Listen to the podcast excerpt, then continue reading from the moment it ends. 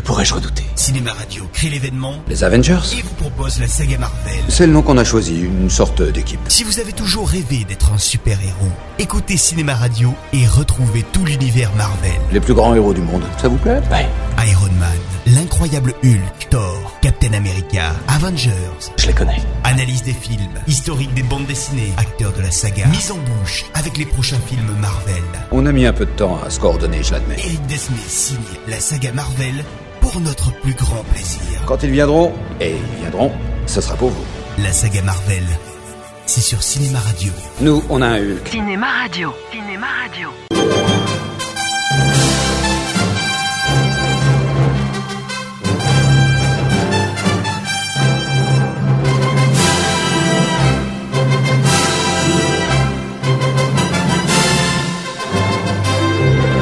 Avant de commencer cette chronique sur les concurrents de Marvel, à savoir DC Comics, je voudrais vous raconter une petite histoire. Un jour, j'accompagnais un copain dans une grande surface spécialisée dans le bricolage. Au bout d'un moment, nous voyons des affiches représentant Batman et Superman. Et mon camarade de s'exclamer Tiens, des héros Marvel Après avoir eu la tentation de me rendre au rayon des agrafeuses afin de lui clouer la tronche sur les affiches, je décidai de lui expliquer calmement que Batman, Superman et Wonder Woman sont en fait des super-héros DC Comics. Wonder Woman, Flash, Aquaman, récupérez la télécommande des mains de Lex Luthor, Cyborg, Batman et Robin avec moi En effet, depuis son énorme positionnement sur l'échiquier cinématographique, et ce depuis seulement quelques années, Marvel a fini par devenir le frigidaire du comics. À savoir une marque censée décrire au départ un ou plusieurs produits, mais finissant par devenir, aux yeux du public, l'unique terme générique désignant l'ensemble des produits, quelle que soit leur marque. Ce qui fait que DC Comics est un peu laissé pour compte au profit de la société mère de Spider-Man. Alors qu'elle possède non seulement les deux héros les plus populaires de la bande dessinée dans son catalogue, à savoir Batman et Superman, mais qu'elle fut en plus la première à proposer des blockbusters cinématographiques illustrant leurs aventures. Parmi les nouveaux éditeurs, Detective Comics, qui cherche du matériel original pour un nouveau titre, mise sur le héros que Jerry Siegel et Joe Schuster essaient de caser depuis des années. Les créateurs reçoivent au total 130 dollars pour 13 pages de Superman. Au départ prénommée National Allied Productions, la société DC Comics est créée en 1935 par l'auteur Malcolm Wheeler Nicholson. Elle marquera l'histoire en créant en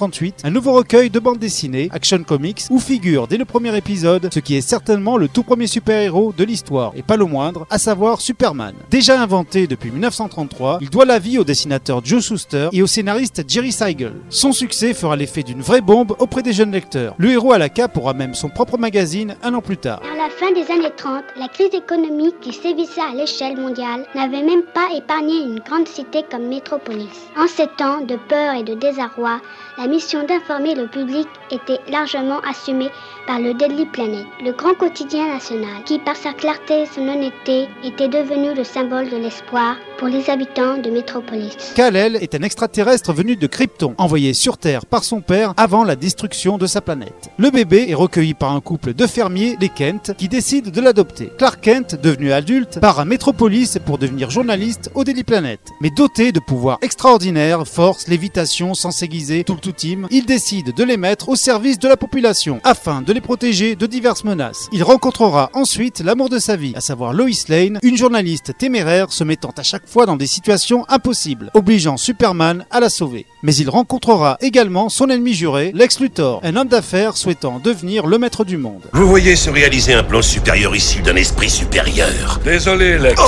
Je dirais plutôt un plan dément issu d'un esprit dément. Et nous allons devoir mettre un terme à tes agissements. Puis, en 1939, voici qu'arrive un autre super-héros au pouvoir très différent de Superman, puisque lui, il n'en a pas. C'est bien entendu le légendaire Batman, créé par le dessinateur Bob Kane et le scénariste Bill Finger. Héritier d'un empire financier colossal, Bruce Wayne a vu ses parents assassinés dans sa jeunesse par des voyous. Des années plus tard, toujours omnibulé par un désir de vengeance, il décide de mettre son énorme fortune à contribution en créant un costume proche de celui d'une chauve-souris, le rendant quasiment indestructible, à savoir Batman. Est-ce que tu comprends maintenant? Lorsque tu as passé ce masque, tu es devenu un démon au même titre que les hommes auxquels tu prétends Tu es devenu un des leurs, avec cette force destructrice qui a coûté la vie à tes parents. Et pire que tout, tu as engendré le monstre le plus redoutable que la ville de Gotham ait jamais vu. Il se dote également d'accessoires bien pratiques pour combattre, avec à chaque fois Bat au début du nom, Batmobile, Batcopter, Batarang, Bat-Signal, etc.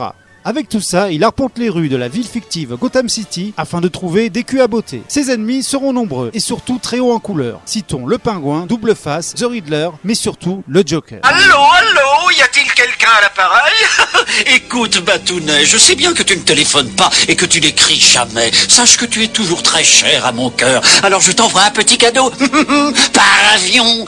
Au fait, je te conseille de ne pas sauter par la fenêtre cette fois, Batipou.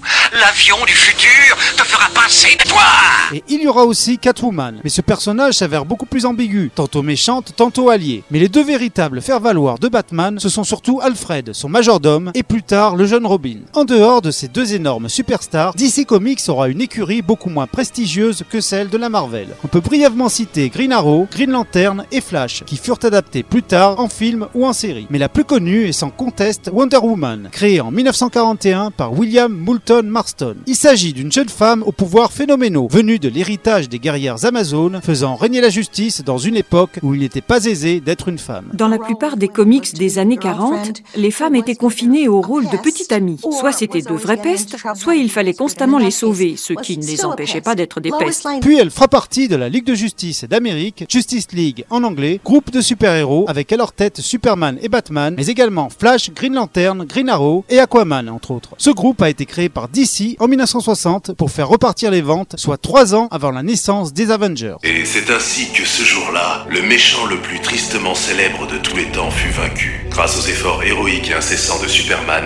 et de sa Ligue des Justiciers. Passons maintenant aux adaptations cinématographiques et télévisuelles. Avant de venir à ce qui nous intéresse avant tout, à savoir bien sûr les gros films de Batman et Superman, intéressons-nous brièvement à ce qui a été fait avant. Dans les années 40, les deux super-héros eurent les honneurs de feuilletons radiophoniques, mais surtout de serial, l'ancêtre des séries sous forme d'épisodes de 30 minutes qui passaient au cinéma en première partie d'un grand film. Batman eut droit à deux serials de 15 épisodes chacun, l'un en 1943 et l'autre en 1949, cette fois-ci avec Robin. Et pareil pour Superman, avec un premier en 1948 et un second, Atom Man contre Superman, en 1950. Le Kryptonien à la cape eut également droit à un long métrage de série B, voire Z, Superman contre les nains de l'enfer en 1951, avec un acteur low cost, George Reeves, dans le rôle titre. Celui-ci reprit le rôle un an plus tard avec une série Kichaswe, les aventures de Superman, pendant 6 saisons, de 1952 à 58, avec 104 épisodes de 25 minutes, en noir et blanc, puis en couleur. Another few seconds and it would have been too late, Superman. Well, it wasn't, Miss Lay, and that's what counts. What time is it? Just about 12.30. Well, I can't wait for the police. I have an appointment date. Excuse me.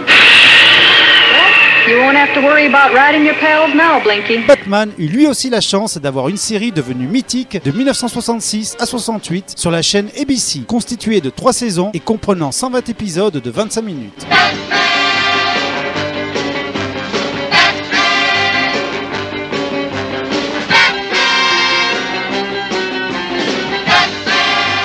Très représentative des années 60, cette série ne se prend jamais au sérieux et ne possède pas du tout la noirceur des comics et surtout des adaptations de Burton ou de Nolan. En revanche, de Schumacher, euh, faut voir. Cette série est restée dans l'imagerie populaire grâce à son générique, ses couleurs vives, ses bagarres inspirées du style comics et ses acteurs ne se prenant jamais au sérieux, à savoir Adam West dans le rôle de Batman et Burt Ward dans celui de Robin. Nouvelle urgente, Batman au micro. Avis à tous nos amis. Message extrêmement important. C'est capital. C'est palpitant. Assez de superlatifs, Batman. Et venons-en au fait. Une autre série très marquante des années 70, c'est bien sûr celle consacrée à Wonder Woman de 1976 à 79 pendant trois saisons sur la chaîne CBS. Une fois de plus, les producteurs ne prennent pas le comics très au sérieux et en font un spectacle pop et coloré mais fort marquant pour ceux qui l'ont découvert à l'époque, notamment grâce au générique. Mais c'est surtout Linda Carter dans le rôle titre qui, grâce à son magnifique portée de costume, devint un véritable réceptacle à fantasmes pour plusieurs générations d'adolescents. Fräulein Grabels, une femme de votre intelligence ne devrait pas se laisser commander par un homme de cette sorte. Silence commence à bien faire, vous deux, les Wonder Woman Et vous, avec vos soi-disant pouvoirs magiques Et ce lasso d'or ridicule Cette ceinture magique Mais passons maintenant aux choses sérieuses. À la fin des années 70, la société de comics crée DC Entertainment et s'associe avec la Warner. À partir de là, celle-ci distribuera la totalité des films issus des BD, sans oublier les séries, les dessins animés et les vidéos. La première collaboration sera le marquant Superman 1, réalisé par Richard Donner en 1978. Le but, au départ, était de réaliser le premier et le second en même temps. Mais le réalisateur s'entendit très mal avec les producteurs et démissionna après avoir réalisé 75% de Superman 2. Quoi qu'il en soit, le premier film est une réussite, avec une image très travaillée et héritée des premiers comics.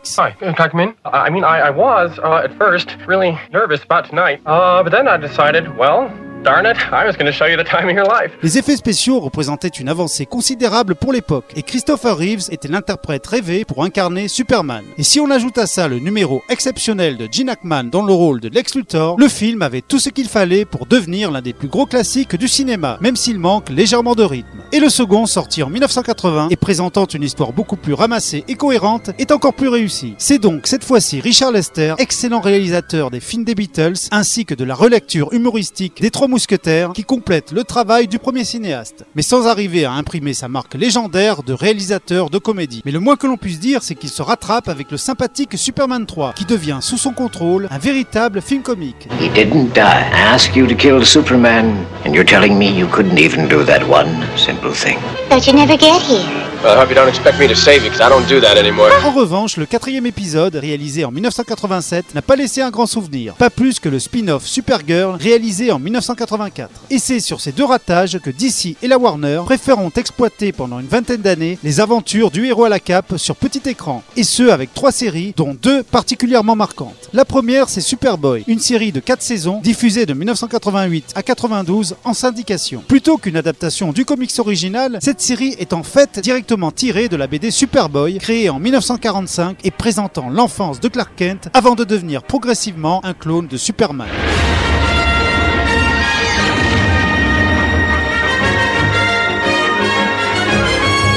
La seconde, c'est la superbe Lois et Clark, diffusée sur ABC de 1993 à 97 avec 4 saisons, toutes très réussies. En effet, plus qu'une série de super-héros, il s'agit en fait d'une véritable comédie romantique où le couple de Clark Kent et Lois Lane passent au premier plan. Ils sont respectivement interprétés par Dean Kane dans le rôle de Superman et surtout par la magnifique Terry Hatcher, pas encore Desperate Housewives, qui est quasiment la véritable vedette du show. Être partenaires et si nous devons nous marier, je veux prendre part à l'action. Loïs, il y a des choses que je fais qui te sont interdites. Moi, Superman. Moi, Superwoman. Nous, super dans le pétrin. Vous pourriez vous disputer plus tard et nous sortir de là. La troisième série, Smallville, fut diffusée de 2001 à 2011 sur CW, la chaîne pour les ados de la Warner, pendant 10 saisons. Elle se présente comme un préquel du comics où Clark Kent, joué par Tom Welling, pas encore Superman, est un adolescent devant gérer comme il le peut ses incroyables pouvoirs. Et ce, tout en vivant une histoire compliquée avec son amour d'enfance, Lana Lang, jouée par Christine Krug. Très orientée ado, la série est plutôt réussie pendant les 5 premières saisons, mais a ensuite beaucoup de mal à se renouveler pendant les 5 dernières, trahissant même quelque peu son postulat de départ en introduisant le personnage de Lois Lane, joué par Erika Durant. On peut toutefois noter l'excellente interprétation de Michael Rosenbaum dans le rôle d'un Lex Luthor au départ bienveillant, mais révélant peu à peu son côté obscur. Lex, j'ignore ce qu'elle t'a raconté, mais c'est elle qui m'a dragué.